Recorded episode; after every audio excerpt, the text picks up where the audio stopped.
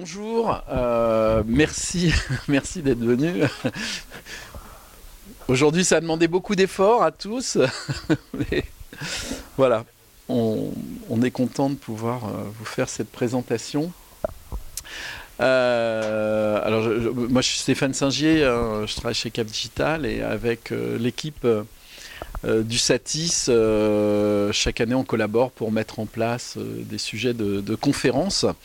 Et euh, il nous paraissait très intéressant de revenir sur l'appel choc de modernisation et d'avoir justement euh, euh, les dernières informations sur ces projets qui sont des projets ambitieux. Je vous rappelle pour ceux qui n'auraient pas suivi toute l'histoire, donc on a subi une pandémie. Hein, euh, début 2020. Et euh, il y a un plan de relance qui a été mis en place. Et dans le cadre de ce plan de relance, il y a eu des actions sur euh, les industries culturelles et créatives.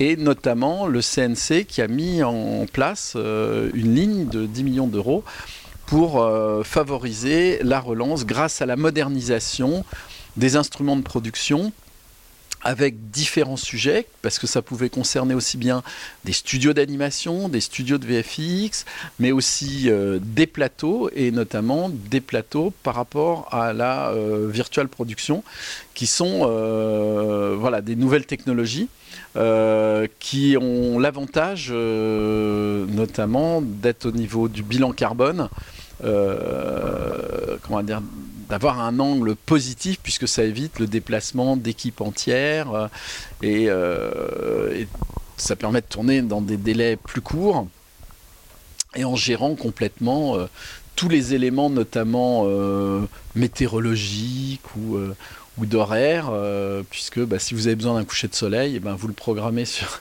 sur votre écran en arrière-plan, puis vous avez votre coucher de soleil. Et si vous avez raté vos plans, vous n'êtes pas obligé de rattendre le même coucher de soleil 15 euh, jours plus tard. Donc euh, voilà, alors je schématise, hein, mais... mais justement, ça, ça, va vous permettre de réagir sur, sur ces points-là. Et il y avait au départ euh, plus de 120 dossiers qui ont été déposés euh, à cet appel. Il y avait eu deux relèves, une en février 2021 et une en avril, début avril 2021. Les résultats avaient été annoncés au moment de Cannes et je crois que Cannes avait été légèrement différé euh, en juillet. Voilà. Et donc aujourd'hui, on va avoir la présentation de trois de ces projets. Euh, et voilà, on va commencer alors avec un projet euh, qui est basé euh, à Reims, qui est porté par TerraLab Solutions. Et c'est Vincent Bochu qui va nous le présenter. À toi la parole, Vincent. Merci. bonjour à toutes et à tous. merci de me donner l'opportunité de faire un petit point d'étape sur notre sur notre projet, donc en effet qui se passe euh, à Reims sur une ancienne base aérienne euh, militaire, la, base 112 pour ceux qui ont peut-être eu l'occasion de, faire leur service militaire euh, là-bas. Ça peut arriver. On en a croisé pas mal. Y en a-t-il dans la salle qui ont fait leur service militaire Oui, déjà. Et donc c'est un projet qui est vraiment euh, sorti de terre et qui a été accéléré avec le, choc de modernisation.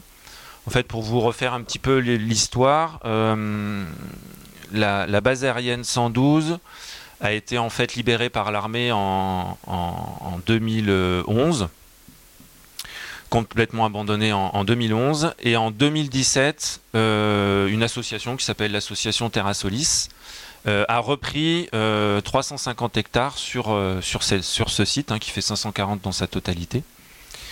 Et cette association, au départ, portait un projet agricole, c'est une association plutôt à connotation agricole, pour créer une ferme expérimentale pour accompagner l'agriculture dans la décarbonation de l'activité agricole. Et force est de constater que cette base-là, au-delà de posséder des terres agricoles, possédait beaucoup de bâtiments, puisque sur l'emprise des 350 hectares, il y a à peu près 70 000 m2 de bâtis purs, qui euh, s'éparpillent, entre guillemets, sur une grosse centaine d'hectares. Et donc, on a été très vite confronté à la réhabilitation de ces bâtis. Alors évidemment, On n'était pas du tout axé sur l'activité audiovisuelle au départ. Et en fait, on a eu l'opportunité en 2018 d'accueillir une production qui s'appelait euh, Shérif. Euh, sachant qu'à cette époque-là, c'était une friche. Donc il n'y avait pas d'eau, pas d'électricité, pas d'assainissement. Enfin, en gros, il y avait des bâtiments et des hectares. Voilà. Et donc l'histoire a commencé comme ça. Euh, nous, pour nous, c'est un one-shot au départ. Et en fait, euh, ça nous a permis de se rendre compte d'une part de ce que représentait une production, ses besoins. Et du coup, on s'est rendu compte que le site avait un vrai potentiel pour accueillir des productions audiovisuelles. Et quand le CNC a lancé le choc de modernisation, on s'est dit, eh ben, ça peut être l'occasion pour nous de confirmer ce potentiel par voilà l'étude de notre dossier par un jury d'experts euh, et du coup, se dire si on était euh, lauréat, eh ben de vraiment se lancer euh, dans l'aventure. Donc peut-être juste pour vous faire deux trois points de localisation. Donc le site est sur Reims. en termes de localisation, grosso modo, on se considère un peu dans le très très grand Paris, on va dire ça comme ça. puisqu'on est en fait à 40 minutes en TGV de, la gare de l'Est, et donc, grosso modo, vous partez de la gare de l'Est, vous arrivez sur notre site, il y a à peu près 50 minutes. 40 minutes de train, 10 minutes de voiture entre Reims-Centre et, euh, et, le site. Donc, on est grosso modo quasiment euh, comme en banlieue euh, parisienne. Donc, c'est une vraie force pour, notre projet. Et ce qui a été confirmé par les différentes productions qui sont venues, sur le site. Et on s'est très vite orienté sur une stratégie qui visait à valoriser l'existant. Et comme on avait, euh, on était inséré dans cette notion de décarbonation sur la partie agricole, évidemment, euh, l'intégralité du site euh, doit s'orienter dans cette dimension. Et donc, on s'est dit tout de suite, au regard des aménagements qu'il fallait qu'on envisage, il fallait qu'on insère le projet de studio dans cette notion de, de décarbonation. Donc c'est un peu autour de ces deux grands axes directeurs qu'on a construit notre dossier au choc de modernisation. Et en termes d'offres, euh, évidemment, plutôt des bâtiments aujourd'hui, entre guillemets, de type un peu friche, alors qui se sont améliorés au fur et à mesure et qui vont encore continuer à s'améliorer. Mais euh, grosso modo, on est plutôt positionné sur l'accueil de production euh, qui cherche à avoir des coûts maîtrisés, en valorisant à la fois avec des tournages en plateau dans des hangars qu'on a réhabilités, mais aussi en valorisant les bâtis existants et les extérieurs d'une manière générale, hein, puisqu'on a énormément de, d'extérieur, au-delà des bâtiments, on a des routes, on a des forêts, euh, on a des champs. Donc voilà, on a tout un écosystème, entre guillemets, euh, qu'on essaye de mettre euh, en avant progressivement. Et qui sont, voilà, quelque part une offre complémentaire par rapport à la seule offre de plateau. Et donc on a construit notre dossier en ce sens. Alors, si je vais un petit peu plus dans, dans le détail, euh, pour nous, le choc de modernisation, ça devait répondre à deux objectifs. Alors des objectifs que j'ai appelés d'une part institutionnels, je ne sais pas si c'est le bon terme, mais d'autre part opérationnels. Sur la partie institutionnelle, euh, je vous l'ai dit tout à l'heure, le premier objectif, c'était de confirmer le, potentiel du site par rapport à l'écosystème français euh, de, des industries créatives. Et c'était renforcer à la fois en local et à la fois au, niveau euh, régional, national, la légitimité et la crédibilité euh, du dossier. et ça, ça a été une vraie force pour nous, le fait d'être lauréat. Ça a vraiment permis d'accélérer, y compris au sein même du board de l'association Terra Solis, hein, qui, pilote le, projet. Ça a conforté le choix de s'orienter sur ce secteur-là. Et euh, progressivement, euh, donc on a, on redonné des éléments de calendrier. Concrètement, on a commencé à engager les actions suite au conventionnement euh, choc de modernisation, on va dire fin 2021. Donc ça fait une petite année. Et tout de suite, ça nous a permis de repositionner le, le projet et d'élargir en fait l'ambition du projet à deux niveaux. au niveau du périmètre, comme je vous l'ai dit, on avait euh, un écosystème assez large et l'activité audiovisuelle n'était qu'une petite partie. Aujourd'hui, l'activité audiovisuelle va devenir la vraie locomotive de réhabilitation du site. Ça, c'est vraiment très important et c'est euh, une vraie évolution euh, qui a pu se faire en partie grâce au fait qu'on soit lauréat au choc de modernisation. On ça nous a permis de recruter aussi rapidement un, régisseur qui gère aujourd'hui les, studios pour l'accueil des productions. Ça a permis de conforter la, participation des collectivités locales, donc Reims Grand Reims d'une part et la région de l'autre. Et aujourd'hui, ces collectivités vont rentrer dans le tour de table euh, financier euh, de la structure qui va apporter euh, le nouveau projet, puisque le projet continue d'évoluer. On a aussi élargi du coup notre panel de partenaires privés, ce qui nous permet d'une part d'avoir candidaté à France 2030 pour accompagner le développement du projet et de multiplier le budget prévisionnel du projet par quasiment, par quasiment 10. Donc rien que déjà de ce point de vue-là, euh, c'était une vraie force pour nous d'avoir été euh, lauréat au choc de modernisation. Sur la partie plus opérationnelle, euh, donc le choc de modernisation s'orientait sur la réhabilitation de trois hangars essentiellement pour avoir 6000 m2 de plateau, la construction d'un atelier de fabrication sur à peu près 3000 m2, évidemment tout ce qui est connexe, donc les loges, les bureaux HMC, etc., euh, on est à peu près autour de 5000 m2. Et on a aussi engagé, comme on avait d'autres bâtiments qui sont à, l'écart euh, par rapport à la zone de, plateau, on a aussi engagé une activité de stockage longue durée pour des productions, à la fois des productions qui viendraient tourner sur le site, notamment pour des stockages entre deux saisons, euh, soit pour des productions qui ne viennent pas forcément tourner chez nous, mais qui ont un besoin de, stockage longue durée, notamment de, décors. Donc on a réhabilité euh, spécialement un bâtiment, et aujourd'hui on est en capacité de proposer à peu près 4500 m2 de stockage. C'est une première étape. Mais ça, on a pu l'engager aussi dans le cadre du choc de modernisation.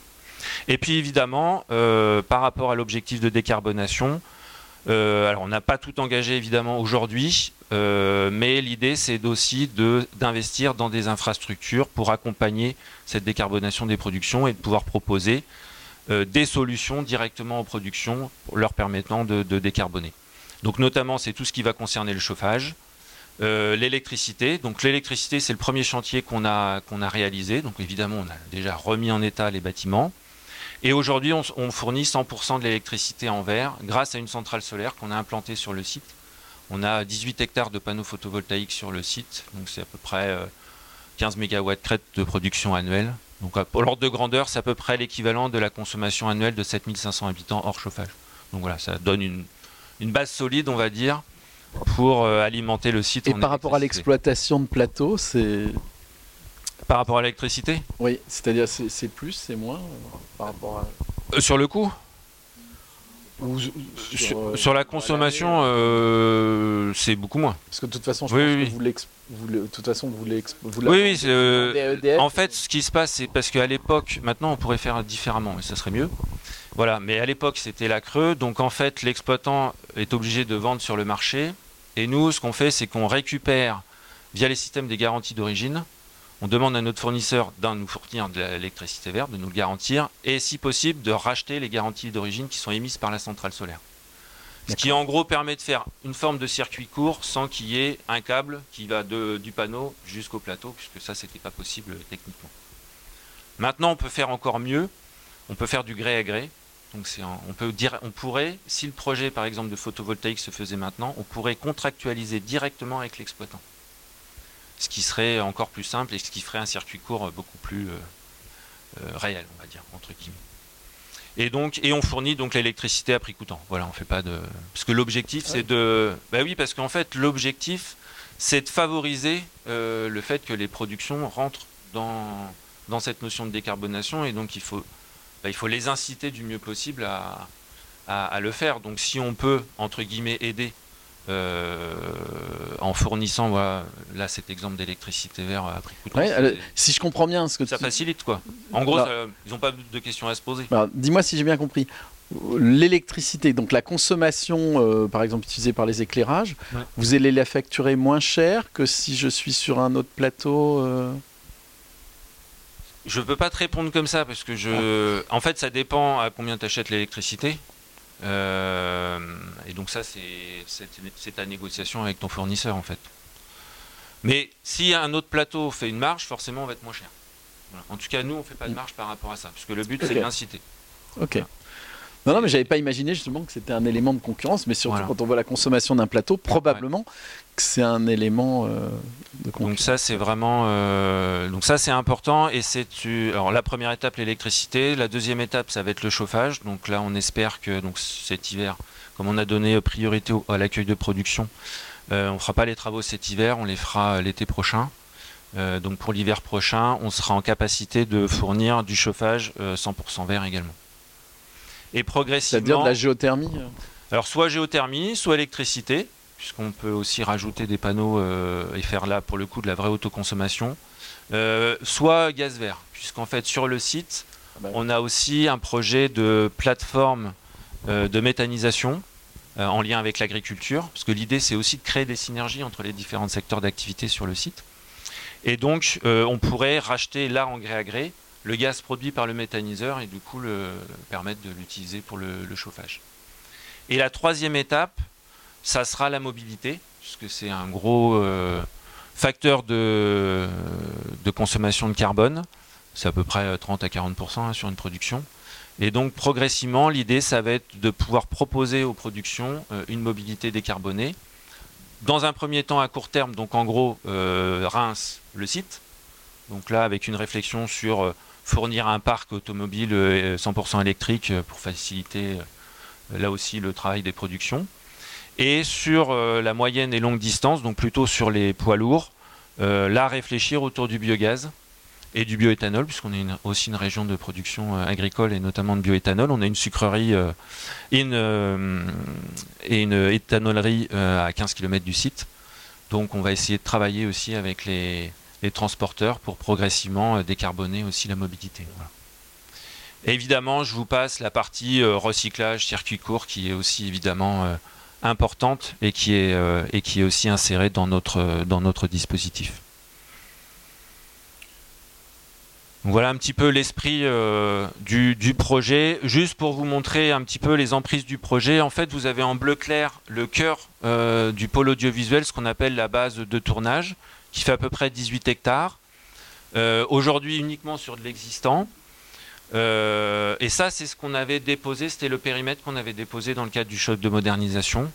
Aujourd'hui, le périmètre qu'on travaille, au-delà du carré bleu, c'est tout le volet orange, donc c'est une vingtaine d'hectares supplémentaires, euh, qui sera plutôt dédié à ce qu'on appelle le village des entreprises. C'est là où vous allez retrouver l'activité de stockage notamment, des entreprises qui sont aussi implantées sur le site, des nouvelles qui vont euh, s'implanter progressivement, puisqu'on va essayer aussi de construire et de tisser un écosystème autour des plateaux.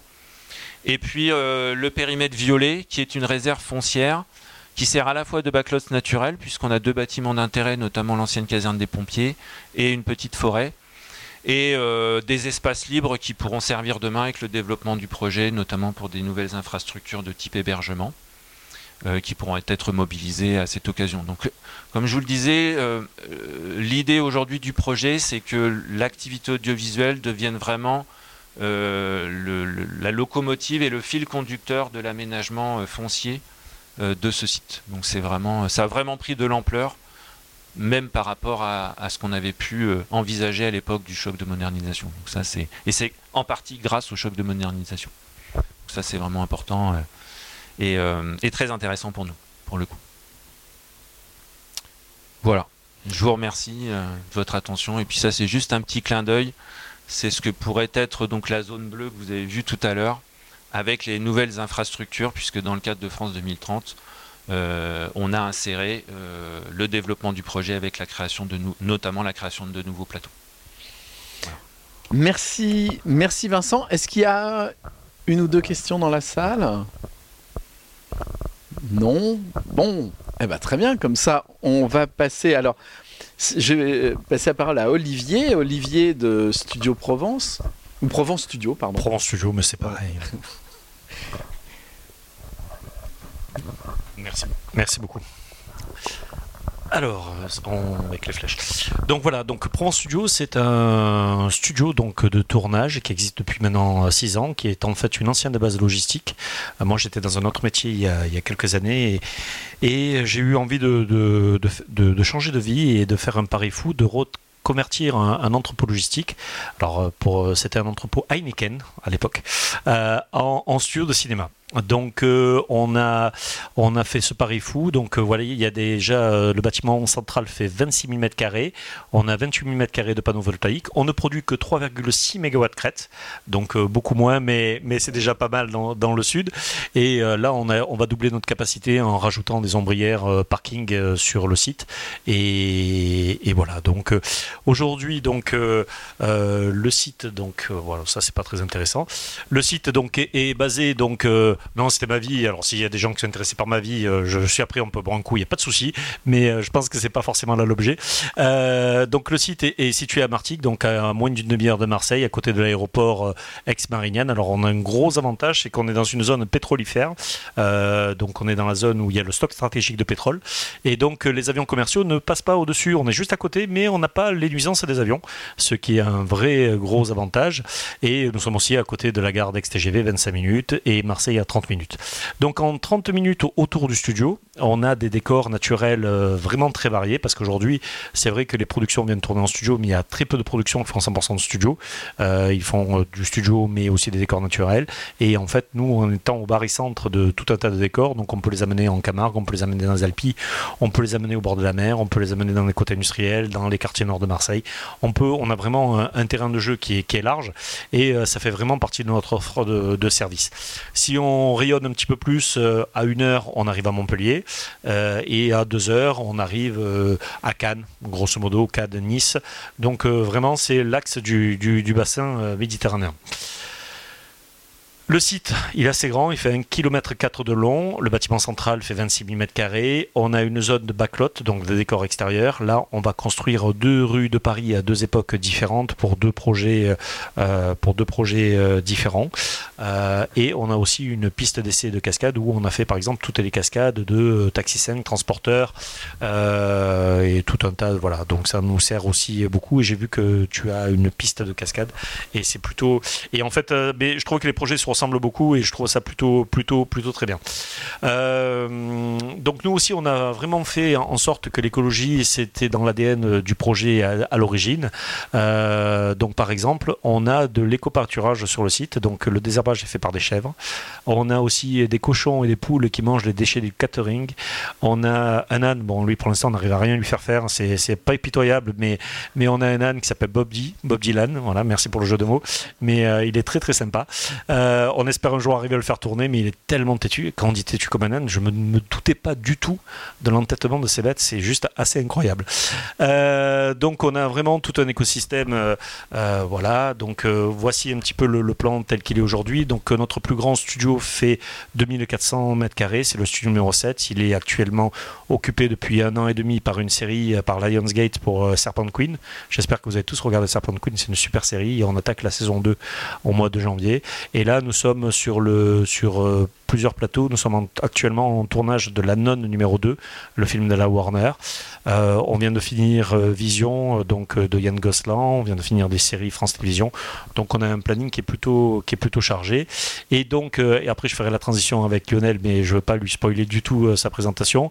on a aussi donc avec Lionel, on a développé donc un studio le M15 qui est le studio LED, qui est Nestage, mais Lionel vous en parlera beaucoup plus. Donc l'architecture, euh, donc tout ça c'est couvert, hein. la totalité est couverte. Au nord on a les ateliers. Pourquoi les ateliers sont au nord? Ben, Tout simplement parce que comme les ateliers sont tout le temps ouverts, parce qu'il y a beaucoup d'entrées et de sorties de véhicules, euh, c'est des endroits qu'on ne peut pas ne peut pas climatiser l'été ou, chauffer l'hiver. Donc on a essayé de préserver donc euh, surtout de la chaleur. c'est vrai que nous dans le sud on a plus de problèmes avec la chaleur qu'avec le froid. Donc on essaie de préserver les, techniciens de la chaleur. Donc on les a mis au nord, ce qui permet, et on a bien isolé, on a fait une grosse isolation thermique ce qui permet d'avoir des, bâtiments euh, agréables l'été, euh, même si les portes sont ouvertes. Les studios sont au milieu. Et tout ce qui est bureau climatisé, euh, c'est au sud, c'est face au soleil, donc c'est les loges, c'est les bureaux de production, et c'est voilà, c'est tout ça. Donc pour, je dois dire que ce plan-là, il m'a été je me suis beaucoup inspiré des studios de Brie-sur-Marne, euh, qui pour moi sont la référence en matière de studio, avec la rue des techniciens, euh, et c'est Pascal Bécu et Didier Diaz, et je les en remercie parce qu'il y a des gens dans le métier qui sont là pour aider les autres plateaux, comme nous on essaye de faire aujourd'hui. Bon, il y en a d'autres qui essayent de, mettre des bâtons dans les roues, mais bon, ça c'est, on va dire, c'est normal, mais, mais Didier Diaz et Pascal Bécu m'ont, beaucoup aidé et on continue à travailler de manière très intelligente avec, euh, avec le groupe Transpar. Voilà, donc ensuite on a développé donc euh, d'autres activités connexes comme euh, Provence Décoration qui fait partie du groupe. Là c'est 9000 m2 de stockage d'accessoires pour le cinéma et Provence Costume, bon, son nom le, dit, hein, voilà, c'est donc des, un stockage de, costumes euh, plutôt haut de gamme ou d'époque.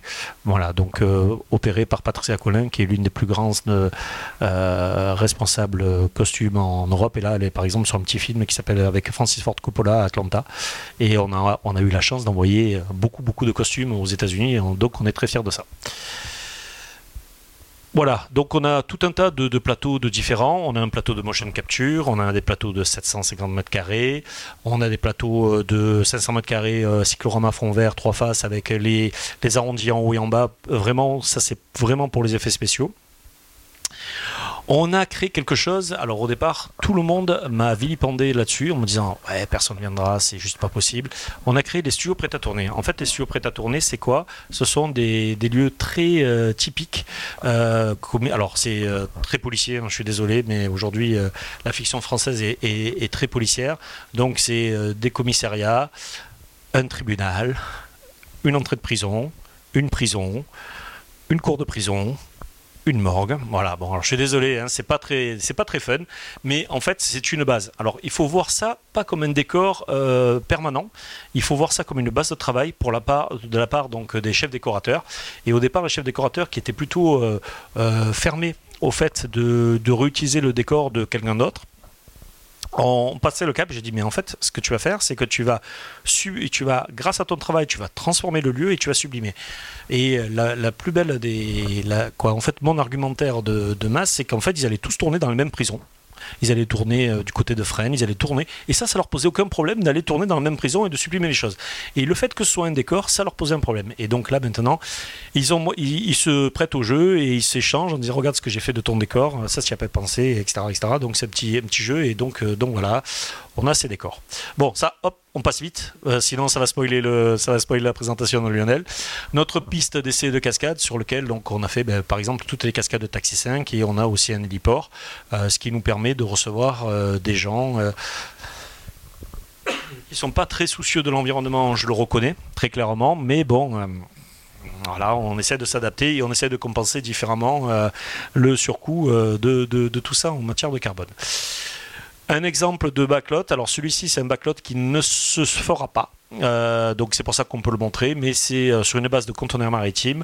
On se sert des conteneurs comme de gros Lego sur lesquels on est capable de remoduler euh, une rue parisienne. Là c'est pour un projet américain et ce projet-là américain finalement va se faire en Croatie parce qu'ils ont trouvé que c'était plus facile d'aller. ils ont une, le budget a été un peu tordu et ils ont décidé de le faire en Croatie. Mais bon, euh, là, on a quand même deux autres projets qui arrivent à la place et donc c'est plutôt, plutôt pas mal. Ensuite, bon, on a toutes les infrastructures, on a des loges, on a des bureaux de production, des grands ateliers. Les ateliers, c'est vraiment très important. Et voilà, donc notre toiture où on a donc 28 mm de panneaux photovoltaïques. On utilise des systèmes Rotaclean pour les peintres pour éviter donc le rejet euh, dans, les, dans, les, dans, le, dans les égouts. Euh, nous avons des abeilles. On a à peu près 32 euh, ruches sur le site. Et ces ruches sont faites à partir de déchets de décor. Donc en fait, on a fait un deal avec, par exemple, les derniers c'était avec Netflix.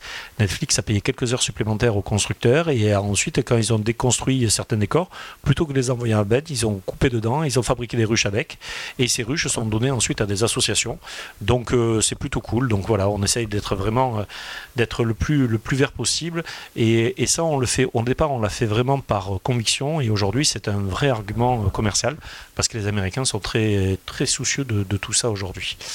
On a tout un tas de, structures qui sont déjà présentes sur site, avec des structures groupe et des structures en dehors du groupe.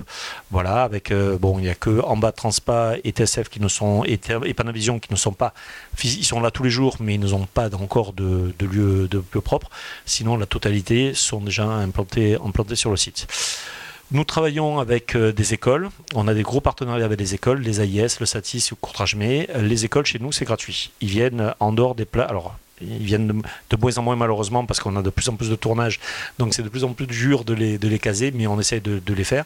Mais aujourd'hui, on a des, des, accords avec les écoles et les écoles viennent gratuitement tourner dans les décors, surtout dans les décors prêts à tourner, ce qui leur donne vraiment le, le, la chance de travailler sur un décor professionnel euh, pour l'éclairage, etc. C'est vraiment des, des, des, des, TP qui sont, qui sont efficaces parce qu'ils tournent sur un vrai décor, donc c'est vraiment très efficace. Euh, c'est vraiment très efficace. Bon voilà, ça c'est, euh, on a bien sûr passé. Euh, au, niveau du CNC, on, est tous, euh, a tous passé notre, petite formation. Et voilà quelques, exemples de projets. Donc, on a eu l'honneur d'avoir Titan, qui a été Palme d'Or. Pour un studio qui a 6 ans, avoir une Palme d'Or qui a été tournée chez nous, euh, on, est, plutôt très très fiers.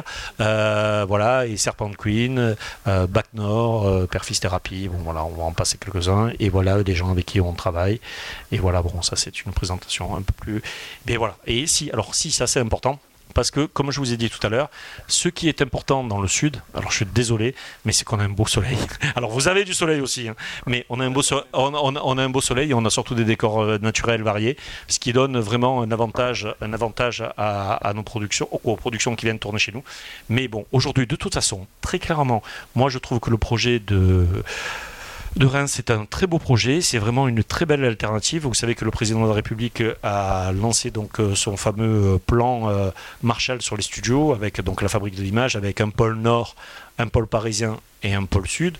Reims est entre le pôle Nord et le pôle parisien. C'est mais mais mais c'est une non mais c'est non mais aujourd'hui il y aura pour l'instant il n'y a pas puisqu'on nous a interrogé nous pour développer euh, quelque chose au Nord, on n'a pas trouvé de foncier vraiment très efficace et, aujourd'hui le projet de Reims a l'avantage d'exister et l'avantage de partir. Donc je pense que ça peut être une belle euh, ça peut être une belle euh, une belle complémentarité. Et aujourd'hui les, les, les clients et surtout les concurrents des studios français c'est pas les studios français. C'est-à-dire, moi, j'ai pas de problème avec les studios français. Euh, quoi, j'ai pas de problème du tout, mais, euh, j'ai plus des problèmes aujourd'hui. Mes vrais concurrents, c'est Boyana, c'est euh, Babelsberg. Euh, Babelsberg de moins en moins, Boyana de moins en moins, parce que. Alors. On va dire, on est encore un petit peu, mais on est un petit peu opportuniste. Mais aujourd'hui, en fait, on a beaucoup de productions qui ensuite allaient travailler dans les pays de l'Est, et maintenant les Américains ne veulent plus y aller parce qu'il y a peut-être un petit conflit qui et ils ont tous peur de ce conflit, de l'embrasement de cette zone. Et donc il y a beaucoup de, Lloyds américains qui empêchent les productions d'aller tourner, euh, mais ne serait-ce qu'en Bulgarie, à Prague, etc., parce qu'ils ont peur euh, d'une généralisation des conflits. Et donc on, a, on voit alors je sais pas, mais on voit qu'il y a un vrai, un vrai report euh, en Europe et donc euh, Europe, France et surtout Espagne euh, de ce type de production qui s'éloigne de, de cette zone de conflit potentiel. Voilà, et, puis je suis à votre disposition pour, pour échanger si vous avez besoin. Voilà. Merci Olivier. Alors, une question. Alors par contre, il faudrait que vous déplaciez au micro, parce qu'en fait, comme on est en train de capter, sinon on n'aura pas on n'aura pas la question.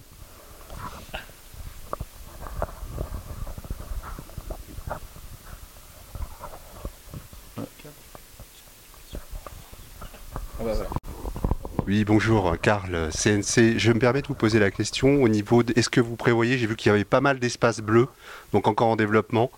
Est-ce que vous prévoyez euh, des salles de vision euh, pour visionner les rushs etc. ou des salles d'étalonnage pour les DIT alors, alors, oui, bien sûr. On vous a pas en fait parce que euh, donc aujourd'hui on a un premier projet, c'est Pro en Studio et ce projet dans le cadre. merci d'avoir posé parce que c'est vrai que là je vous ai présenté le projet qui existe.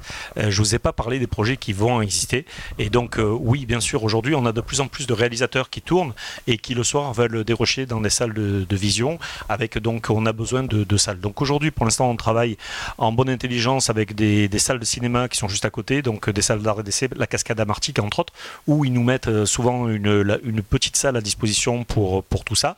Mais à terme, on voudra l'internaliser pour des raisons de confidentialité aussi, puisqu'aujourd'hui, il y a toujours ce problème de, gestion des rushs.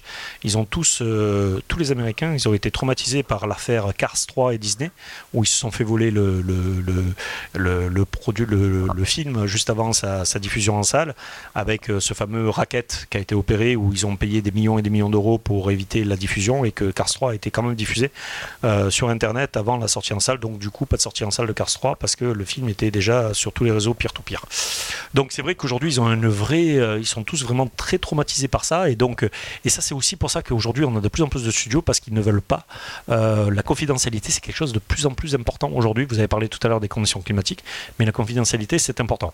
Donc oui, bien sûr, il faut tout un écosystème, et donc juste à côté, on va créer donc d'autres studios. Il y a un projet qui est Port de Bouc où on a donc une création donc de 12 studios de 1500 mètres carrés, 6000 mètres carrés d'atelier, euh, beaucoup de bureaux, mais qui sont plutôt à vocation euh, d'un autre marché qui est en fait le marché euh, clairement de Pinewood Chaperton, c'est-à-dire installer des streamers sur du long deal, c'est-à-dire les gens ils sont chez eux. Là on n'aura pas de d'exploitation.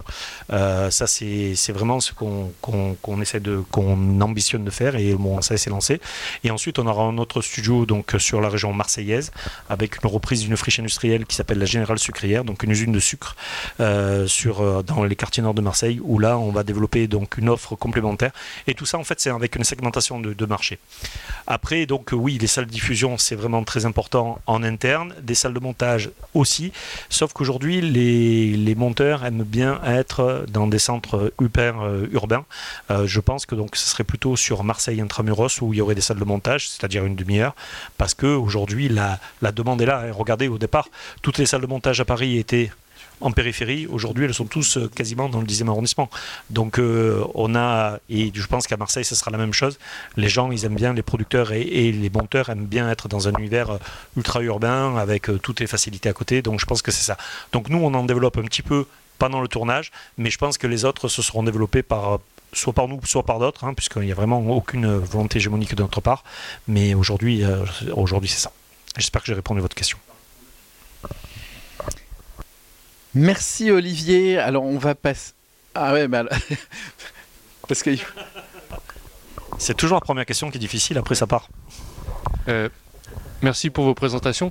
Sur les, euh, vous avez parlé de foncier tout à l'heure euh, et on le voit sur le projet de Reims, il y a une certaine emprise quand même. Est-ce que vous estimez qu'il y a une surface minimum aujourd'hui pour, avoir, pour monter un projet de studio de cinéma ou quelles sont les attentes au niveau des producteurs sur les, comment dire, les surfaces disponibles? Alors, après, je passerai la parole parce que je ne vais pas répondre tout seul à cette question-là, mais en fait, euh, tout dépend. Euh, sais pas que je veux pas répondre, c'est qu'aujourd'hui, je pense qu'il y a une surface minimale. En fait, ça dépend de quel marché vous allez viser. Quand vous, vous avez sur un marché euh, streamer, euh, où ils sont aussi, où ils tournent aussi à l'extérieur, vous avez des besoins de parking, des zones de construction. Là, par exemple, en ce moment, la non nous, euh, nous prend, je dis pas 75% euh, Lionel, mais pas loin de notre site, on a 22 hectares. Vous voyez, c'est grand. Mais entre toutes les zones, les préparations, etc., c'est vraiment, il y a un besoin d'espace qui est très important. Donc nous, aujourd'hui, on a 22 hectares. Donc je pense qu'aujourd'hui, un studio qui se réclame au niveau international, c'est aux alentours de la bonne. C'est d'ailleurs ce qu'a dit le rapport CNC, hein, c'est pas moi qui l'invente, hein, mais je partage tout à fait. C'est à peu près une vingtaine d'hectares. Après, vous avez des studios comme studio de la Victorine, c'est 6 hectares. Vous avez euh, les studios de Brie-sur-Marne, c'est 6 hectares. Ça fonctionne très bien. Mais ça fonctionne. Regardez, quand vous avez eu Astérix à Brie-sur-Marne, ils ont pris la totalité. Il manquait de surface, ils ont débordé ailleurs. Donc, c'est très, vous avez raison, ça consomme beaucoup, beaucoup d'espace. Mais aujourd'hui, il n'y a pas de, taille. Euh, il n'y a pas de taille. Après, si vous faites de la pub, c'est besoin d'être des studios beaucoup plus petits. Ça dépend vraiment du, secteur d'activité que vous, que vous. Est-ce que si vous êtes sur la fiction française, c'est plus petit? Si vous êtes sur la fiction étrangère, c'est un peu plus grand.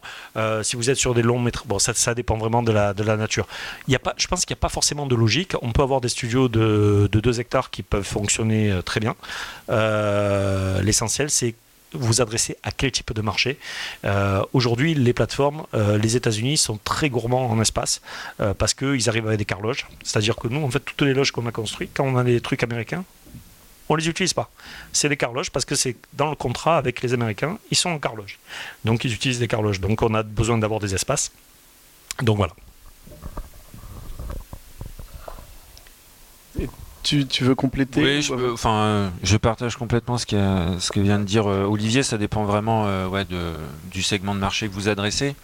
Après, je, je serais tenté de vous dire, euh, s'il y a une capacité à avoir des surfaces importantes, ça vous donne aussi des perspectives plus intéressantes, à la fois pour l'accueil de tournage, comme l'a dit Olivier, mais aussi pour développer des activités connexes. Parce qu'on sait que les modèles économiques des plateaux sont quand même assez fragiles, voilà exactement, assez difficiles. Et donc, et, et nous, c'est alors nous on fait ce choix-là parce qu'on a du bâti existant. Peut-être que si on n'avait pas de bâti existant et qu'on avait euh, voilà 30 hectares euh, nus, on réfléchirait un petit peu différemment. Mais le fait qu'on ait cet existant nous oblige quelque part à le valoriser, puisque c'est un coût forcément. Euh, et donc on va orienter euh, cette réhabilitation vers des activités connexes ou de l'implantation d'entreprises qui permet euh, en plus de bah, potentiellement de, de- de renforcer l'écosystème global et donc de renforcer l'activité de plateau qui en elle-même voilà, est assez fragile économiquement. Merci Vincent. Alors, nous allons maintenant passer la parole à Lionel Payet euh, de la Planète Rouge et qui est situé. à Provence Studio. Euh, euh, donc bonjour à tous. Euh, alors moi je suis la branche technologie des plateaux chez Provence Studio. J'ai fait des effets spéciaux pendant une quinzaine d'années en indépendant et quand j'ai rencontré Olivier sur des tournages de clips, on avait la même vision que la technologie allait jouer un rôle demain sur les plateaux de tournage et Olivier a suivi mes projets fous et je l'en remercie. Il est rentré au capital de la planète rouge et on a décidé de développer ensemble euh, des technologies euh, nouvelles pour le tournage. Euh, alors j'ai une vision un peu extrême, pas extrémiste mais extrême, de ce que je pense que sera le cinéma de demain. Euh, c'est pas le sujet que je vais développer aujourd'hui parce que parce que parce que sinon c'est- pas ça. Là, on est là pour parler du choc de modernisation. Aujourd'hui, euh, on a réussi avec le choc de modernisation à développer un studio euh, de nouvelles technologies LED. Et là où le CNC nous a servi de levier, c'est qu'il a validé euh, le principe de fabrication de ce studio. C'est qu'au lieu d'aller sourcer des équipements qui ont été utilisés sur The Mandalorian et d'autres studios, on est devenu fabricant euh, de notre euh, technologie euh, LED et de notre rendu. Pourquoi?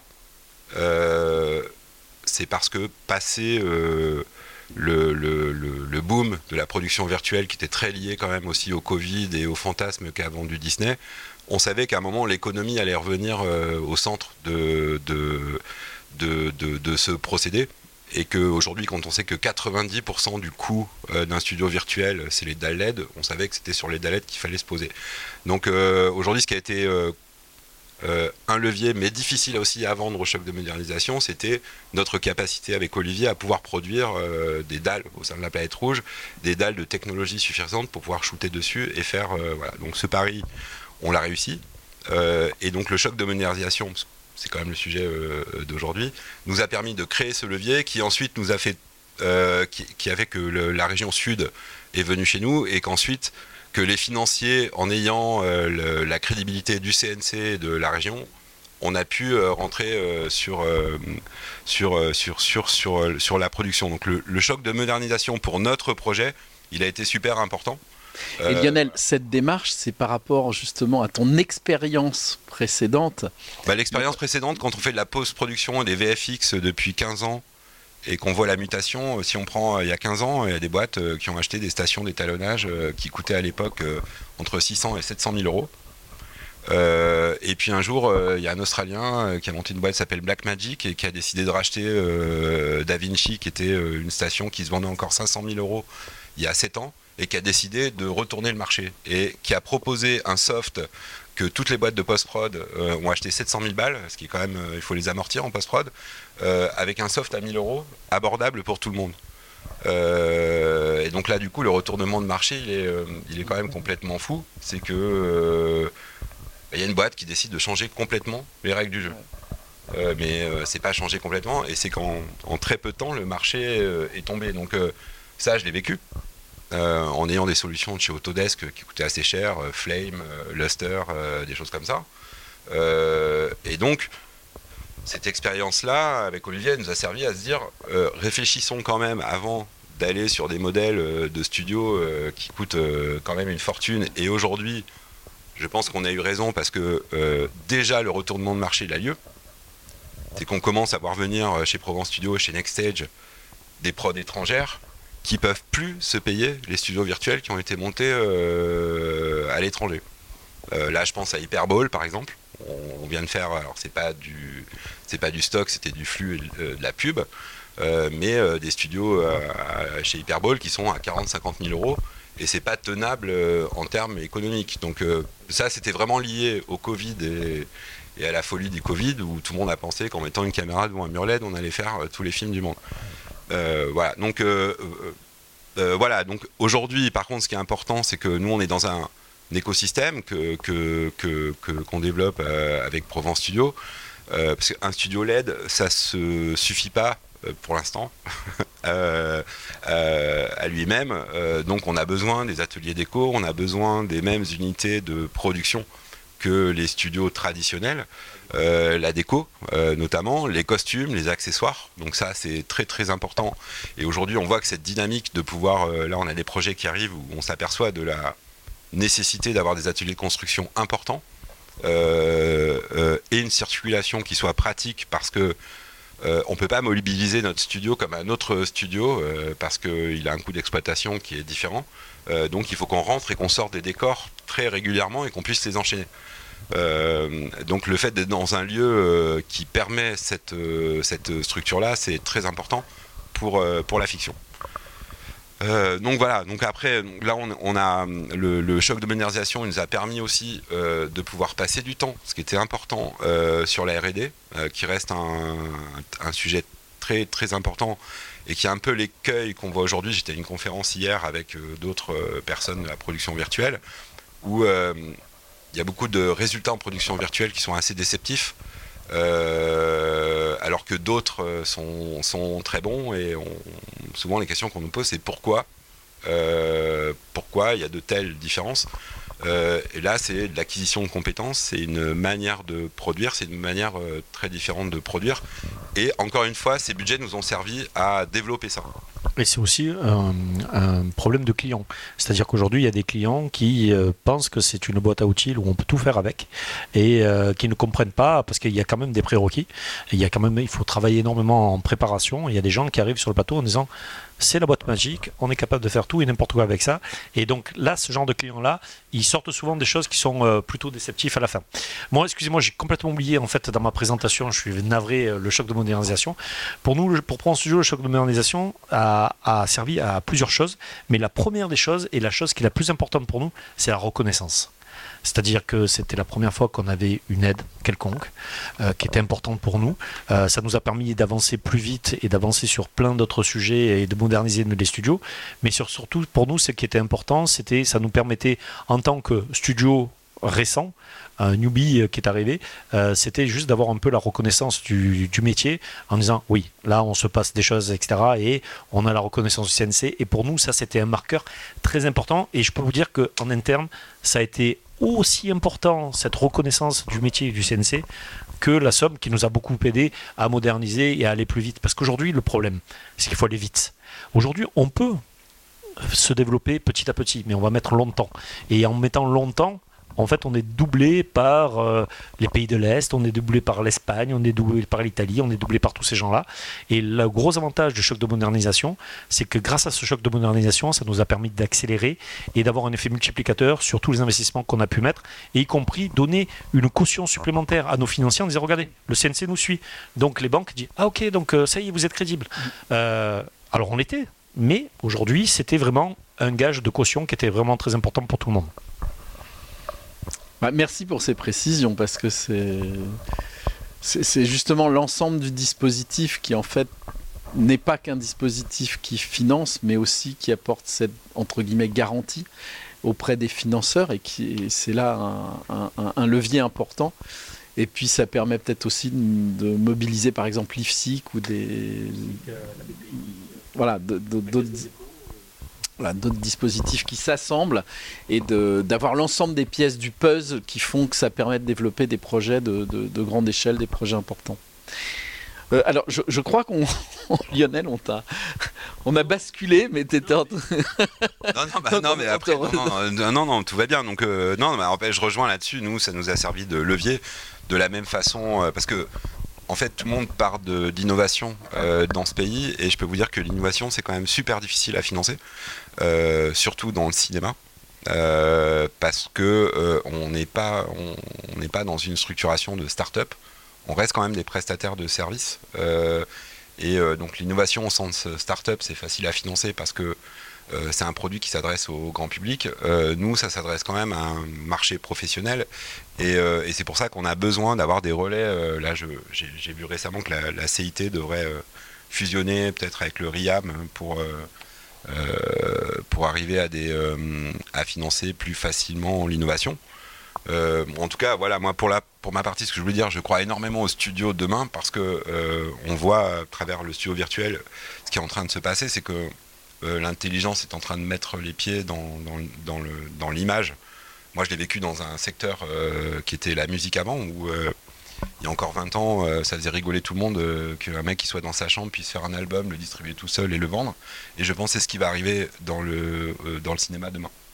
Euh, euh, pour le bien ou pas pour le bien, euh, c'est pas le sujet. Euh, Aujourd'hui, les maisons de disques, ils ont que les yeux pour pleurer euh, parce que euh, ce qu'ils n'ont pas voulu voir venir euh, est arrivé. Et c'est ce qui est en train de se passer dans le cinéma. Euh, parce que je pense que demain, des joules pour la réalisation de films et de séries vont exister. Euh, parce qu'il y a des nouveaux instruments qui arrivent euh, et, euh, et euh, je pense qu'il faut euh, accompagner ce mouvement-là, justement pour que le cinéma reste le cinéma. Et euh, euh, ça a été un des sujets aussi du choc de modernisation dans la philosophie euh, de ce qui va se passer euh, demain. Euh, Aujourd'hui, euh, on voit bien que la production euh, française a, plus de mal que les autres parce qu'elle était, centrée sur son cinéma à aller vers l'international. Et aujourd'hui, il faut que bah, les outils aussi euh, qui sont développés en France, ils soient pas que développés pour le cinéma américain. Parce que euh, nous, en tant que prestataire technique, et ça c'est une étude du CNC qui s'appelait L'avenir des industries techniques à 10 ans, qui disait que il y a 10 ans, elle a été faite il y a 10 ans et la situation n'a pas changé. Euh, la production française euh, a affamé les industries techniques. C'était le Donc, rapport de Jean-Noël voilà, Portu- c'est le- c'est c'est le de Jean-Noël rapport de de Jean-Noël Jean-Noël Portugal. Portugal. euh, voilà, parce que euh, voilà, là où il y avait des croissances à 200% sur la prod, euh, les prestataires techniques n'arrivaient pas à vivre. Donc aujourd'hui, nous, on a un relais de croissance. C'est une, des questions qui avait été posée au micro-salon AFC. Nous, on nous aide à développer des nouveaux outils. Euh, où effectivement, euh, aujourd'hui, avec Olivier et peut-être aussi chez vous, la moitié du chiffre d'affaires est faite avec des productions américaines. On ne va pas abonner notre plaisir parce que c'est quand même des relais de croissance euh, qu'il n'y avait pas. Après, il faut aussi penser au renouveau de la prod française et c'est ce qui se passe aussi. Euh, mais euh, voilà, aujourd'hui, il y a une mutation euh, profonde. euh, voilà. Il y a Olivier qui veut réagir. Oui, oui, non, mais en fait, je veux réagir par rapport à tout à l'heure ce que vous avez dit. Euh, en fait, Next Stage, quand on a décidé de faire ça avec Lionel en plein Covid, euh, on, on a lancé les bons de commande parce qu'il y avait le nouvel an chinois, il y avait tout un tas de choses. On a lancé les bons de commande. Et on a monté en même temps un dossier de financement en disant à notre banque euh, classique, voilà, on va faire ça, voici le modèle, on avait fait des BP euh, qu'on a tenu aujourd'hui. Et euh, au final, euh, lorsque on a balancé les bons de commande et que les premières factures sont arrivées, la banque nous a dit Ah oui, mais vous comprenez, euh, euh, on n'a pas vraiment de modèle économique. Vous pouvez nous montrer le bilan de sociétés qui sont comme vous en France Ben non, il n'y en a pas. Ah d'accord. Euh, euh, alors vous savez ce qu'on va faire? On va attendre un peu. Euh, J'ai dit mais attendez, là on a tout commandé, donc on fait quoi? On va perdre les. Donc en fait, ce qu'on a fait au niveau du groupe, c'est qu'on a avancé toute la trésorerie, c'est-à-dire on a fait tapis vert sur Nextstage. On a mis toute la trésorerie. Et là, ça fait un an. Et maintenant que les banques voient le développement, ils disent tous Ah oui, mais on va financer, c'est normal, c'est maintenant c'est fait. Donc, et maintenant, on fait un leaseback à l'instant T. On l'a fait la semaine dernière. Alors que Nextstage date. Et donc, vous avez vu, c'est l'entreprise, c'est le groupe. On a eu la chance d'avoir capitalisé sur d'autres activités, ce qui nous a permis de faire ça. Mais ça veut dire qu'aujourd'hui, si vous n'avez pas une structure un peu forte, etc., mais vous ne pouvez pas développer ça parce qu'aujourd'hui, ils peuvent dire ce qu'ils veulent. La pub, le CIC, le, on balance. le CIC, Banque de l'innovation, ils, ils font rien du tout. Ils financent que si vous avez un modèle qui est euh, ultra sécure. Et ultra sécure, l'innovation. connaissent, et, etc. Voilà, mais La aujourd'hui, aujourd'hui, de risque, c'est surtout la pas prise leur- de risque, elle se fait euh, pour les entrepreneurs. Mais bon, c'est notre, c'est notre truc. Mais moi, je leur ai dit, vous êtes plus des banquiers, vous êtes des usuriers. C'est juste ça. Vous prenez aucun risque. Euh, Nous, on prend des risques. Il faut que vous preniez des risques avec nous. Et donc aujourd'hui, c'est ça. Et donc j'espère qu'aujourd'hui, et grâce à, à des, à des projets tels que le choc de modernisation ou la fabrique de l'image, ça va nous permettre vraiment d'accélérer et de dire que l'État joue son rôle euh, d'accompagnement des entreprises pour essayer de financer l'innovation. Parce qu'aujourd'hui, si on n'a pas d'innovation, on recule.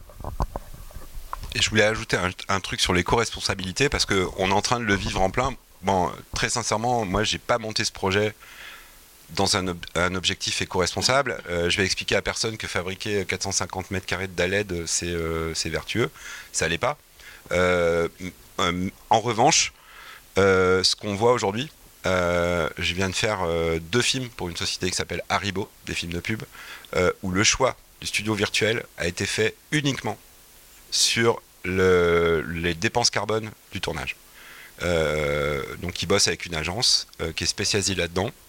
Euh, eux ont des contraintes de décarbonation importantes en tant qu'annonceurs, ce que n'a pas encore le cinéma, mais c'est pour bientôt.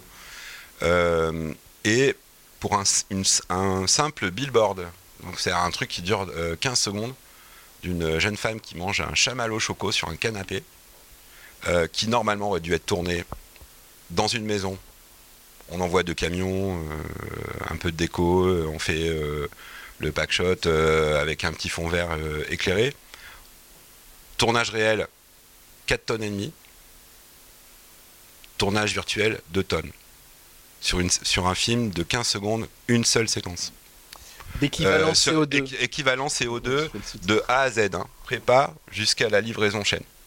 Euh, voilà, et euh, c'est pas moi qui ai vendu ça, c'est l'agence. Et l'annonceur s'est décidé uniquement sur cette raison, pas sur des raisons artistiques. De toute façon, maintenant, les grands groupes ont un volet RSE dans leur bilan annuel qui fait que, justement, ils sont amenés à prendre des décisions euh, de ce type-là euh, et, ça va se, et ça va se développer, comme tu Et, le et ça va se développer comme ça. Donc ça veut dire que aussi dans les décisions, c'est pour ça que c'est très compliqué, c'est que d'un côté, il y a les volontés artistiques de faire euh, des films, des séries. Euh, de l'autre côté, il va y avoir des contraintes que nous on maîtrise pas, euh, forcément, mais euh, qui vont être de plus en plus importantes. Et euh, il va falloir que nous on puisse accompagner euh, ces boîtes-là. C'est ce qu'on essaye de faire. euh, euh, à Provence Studio, euh, sur Nextstage, euh, parce que ces contraintes, euh, même si elles vont pas dans le sens parce que c'est ça qui est important euh, aujourd'hui, c'est que ça va pas dans le sens des réalisations et des réalisateurs. Et que euh, aujourd'hui, ce passage-là, il va se faire euh, sous la contrainte. Parce que moi, je vois même avec le digital, aujourd'hui, pour beaucoup de réalisateurs de chez FOP, euh, il y a un côté privation de liberté, une relation au décor naturel qui les fait pas super délirer finalement quand même. Mais malheureusement, ça va faire partie d'un des, procédés qui permettra d'optimiser certaines scènes pour justement pouvoir aller tourner en extérieur sur, sur d'autres. Et euh, voilà, ce travail d'accompagnement, on essaye de le faire. Euh, et aujourd'hui, paradoxalement, alors que c'est pas, euh, ça n'a pas été les prods les plus vertueuses, euh, la pub, euh, là, ils se sont pris un, un décélérateur dans la figure. euh, euh, là, ils vont plus tourner comme ça euh, super facilement. en Afrique du Sud, voilà, on commence à avoir des, des- des- des agences qui viennent parce qu'ils ne veulent plus envoyer un cargo avec trois bagnoles pour faire deux photos au milieu d'un désert. Quoi. Et qui cherchent d'autres solutions pour le faire. Le cinéma, on n'y est pas encore, mais la pub, ils y sont déjà, ce qui est très étonnant par rapport à la nature ce boulot, où c'était quand même un peu les vacances de, des, des DA euh, euh, d'aller passer quatre jours euh, au bout du monde. Quoi. Alors moi j'avais une question Lionel, parce que euh, bah, une de vos clés ça a été de ces, ces panneaux de LED que vous fabriquez vous-même. Euh, Est-ce que vous êtes prêt à en commercialiser pour euh, d'autres plateaux? Non, c'est pas le sujet parce que en fait, nous aujourd'hui, ce qu'on fait, c'est euh, moi, je suis passionné de technologie, mais mon premier métier, ça a été de faire de l'artistique et c'est ce qu'on essaye de développer euh, aussi à Provence Studio. Et moi, ce que je développe sur Nextstage, on est là pour faire des séquences pour, euh, pour des producteurs. Moi, aujourd'hui, un producteur, et on a arrêté de communiquer comme ça, parce que là, tout le monde en a marre d'entendre des histoires de pitch, de qui a le plus grand studio et tout ça. Ce, que les gens veulent, c'est des séquences finies et bien faites. Et aujourd'hui, nous, c'est ça qu'on vend. Et que aujourd'hui l'outil global il est là pour pour faire de, l'image. Il n'est pas là pour c'est la technologie elle est bien que si elle est utilisée pour faire des films. Donc non je vais pas vendre des talents message reçu je vais pas vendre des talents parce que c'est pas mon métier. Et en plus il s'est passé il s'est passé il y a des gens qui peuvent le faire. Aujourd'hui c'est devenu un petit peu difficile parce que comme c'est devenu un secteur à la mode les grosses boîtes, euh, Absen, Roé, euh, ont mis euh, le holà sur tous les fournisseurs de composants pour pas que des petites boîtes comme nous puissent produire. Voilà, c'est déjà ça qui se passe. et donc des, intermédiaires de technologie comme Bronton avec qui on a travaillé, aujourd'hui je suis même pas sûr qu'ils nous vendraient 3000 ou 4000 cartes de contrôle directement pour produire nos dalles à Shenzhen, ce qu'on a fait. parce que il y a un appétit qui s'est mis sur le marché, que les gros euh, qui font 80% de leur chiffre d'affaires euh, ont dit bon, euh, vous, ils sont tous mm. sympas là, les petits, mais gardez les composants pour nous. Merci pour cette sincérité. Alors, je crois qu'on arrive à la fin de notre timing. Hein. J'entends la, salle à côté qui applaudit. Est-ce qu'il y a une dernière question ou, on, on s'arrête là? Allez, bon, bah écoutez, merci à vous pour, euh, pour vos présentations. Et puis, euh, bah, j'espère qu'on pourra aller un jour découvrir vos, vos plateaux. Euh. C'est fait pour ça d'ailleurs.